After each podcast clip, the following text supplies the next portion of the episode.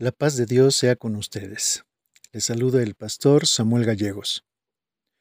Hoy les invito a reflexionar en el capítulo 5 de Proverbios, guiados por el versículo 21 que dice, Porque los caminos del hombre están ante los ojos de Jehová, y él considera todas sus veredas. El capítulo 5 de Proverbios inicia con otro discurso de nuestro conocido papá proverbial, que está hablando con su hijo le pide que le ponga mucha atención porque lo que va a decir es parte esencial de ser sabio. Así que le dice que escuche cuidadosamente, que lo tome muy en serio y que verifique con su inteligencia lo verdadero y pertinente de lo que le va a decir. Como es un hijo varón, le va a hablar de mujeres. Pero lo que le dice se puede generalizar porque aborda factores esenciales de las relaciones entre hombres y mujeres que tienen que ver con la sexualidad y la seducción.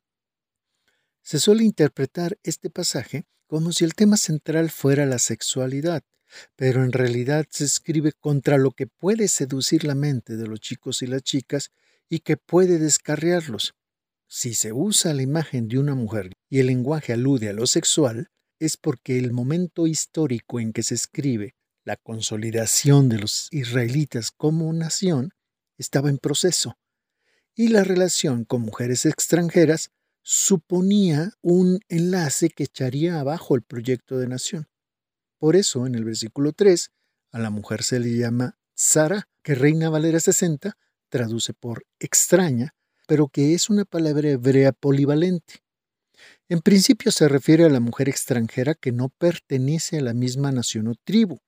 Culturalmente, con la palabra tzara, los hebreos designaban a las mujeres que no se dejaban controlar por los hombres y por lo tanto representaban el arquetipo del desorden a todos los niveles de la existencia.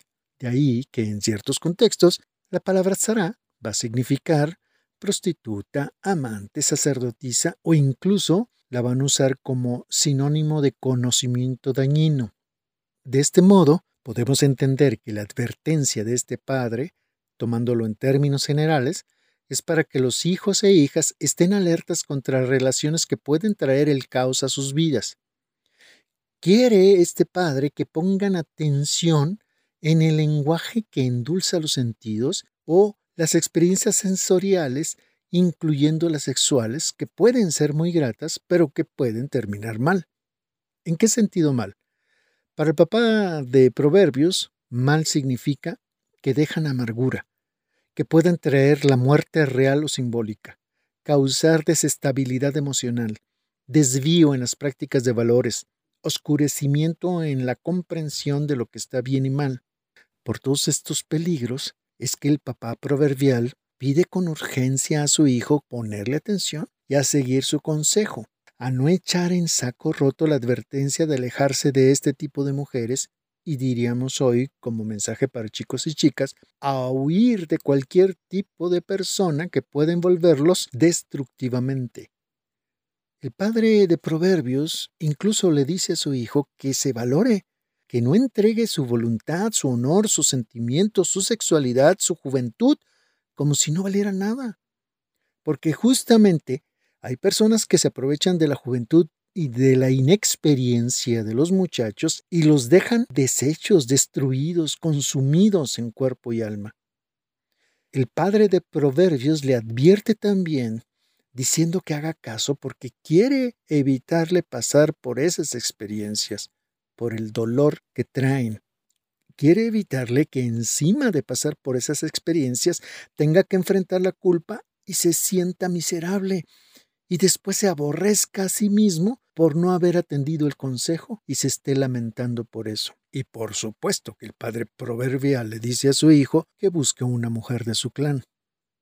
En términos generales, es una invitación a todo joven y jovencita a que como pareja busque gente buena, que tenga sus mismos valores éticos y espirituales, a que no regale lo mejor de sí mismo, su fuerza, su juventud, sus sentimientos, su cuerpo, su sexualidad y su honor a cualquiera, que los conserve, que los entregue con conciencia y sabiduría para que pueda tener relaciones significativas, constructivas, que le den vida y alegría, como si fueran manantiales de agua fresca y especialmente que busquen relaciones de pareja que no los vuelvan ciegos, sino que les ayuden a ver mejor la realidad y la vida.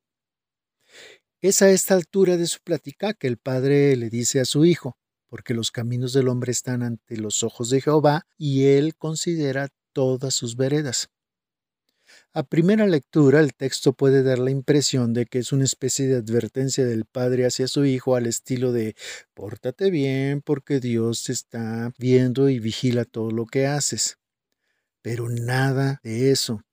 La palabra hebrea palaz, que Reina Valera 60 traduce como considera, significa allanar un camino, es decir, aplanarlo, quitar los obstáculos.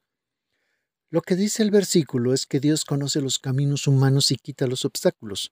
Obviamente se refiere a la intervención de su sabiduría, es decir, como Dios conoce todo camino humano, él puede dar la sabiduría para sortear cualquier obstáculo. Así que el versículo se podría traducir del siguiente modo. Dios ve todos los caminos humanos y puede dar respuesta a todos sus problemas. En el contexto es como si el padre le dijera a su hijo, no te dejes arrastrar por los problemas. Dios sabe bien que puedes enfrentar esos obstáculos, pero no te preocupes, él te dará la sabiduría suficiente para liberarlos. Pero debes confiar en Dios siempre. Oremos. Padre nuestro, te rogamos por nuestros hijos e hijas. Ayúdanos a aconsejarlos bien, con palabras significativas y no para hacerlos temerosos o pusilánimes, sino para transmitirles la confianza y la seguridad que vienen de ti. Dales la capacidad de escuchar y de valorar nuestro consejo. Libra a nuestros hijos e hijas de entregar su voluntad, su honor, sus sentimientos, su sexualidad, su juventud como si no valieran nada. Pero sobre todo, Señor, dales la capacidad de valorarse a sí mismos, de no dejarse arrastrar por cualquier cosa con apariencia de bueno que termine destruyéndolos. Hazles saber que en medio del más oscuro de los caminos humanos y de los más grandes obstáculos pueden contar con nosotros, pero sobre todo pueden contar contigo y que tú estás allí para ellos como sabiduría que puede sortear cualquier encrucijada de la vida. En el poder de Jesús oramos. Amén.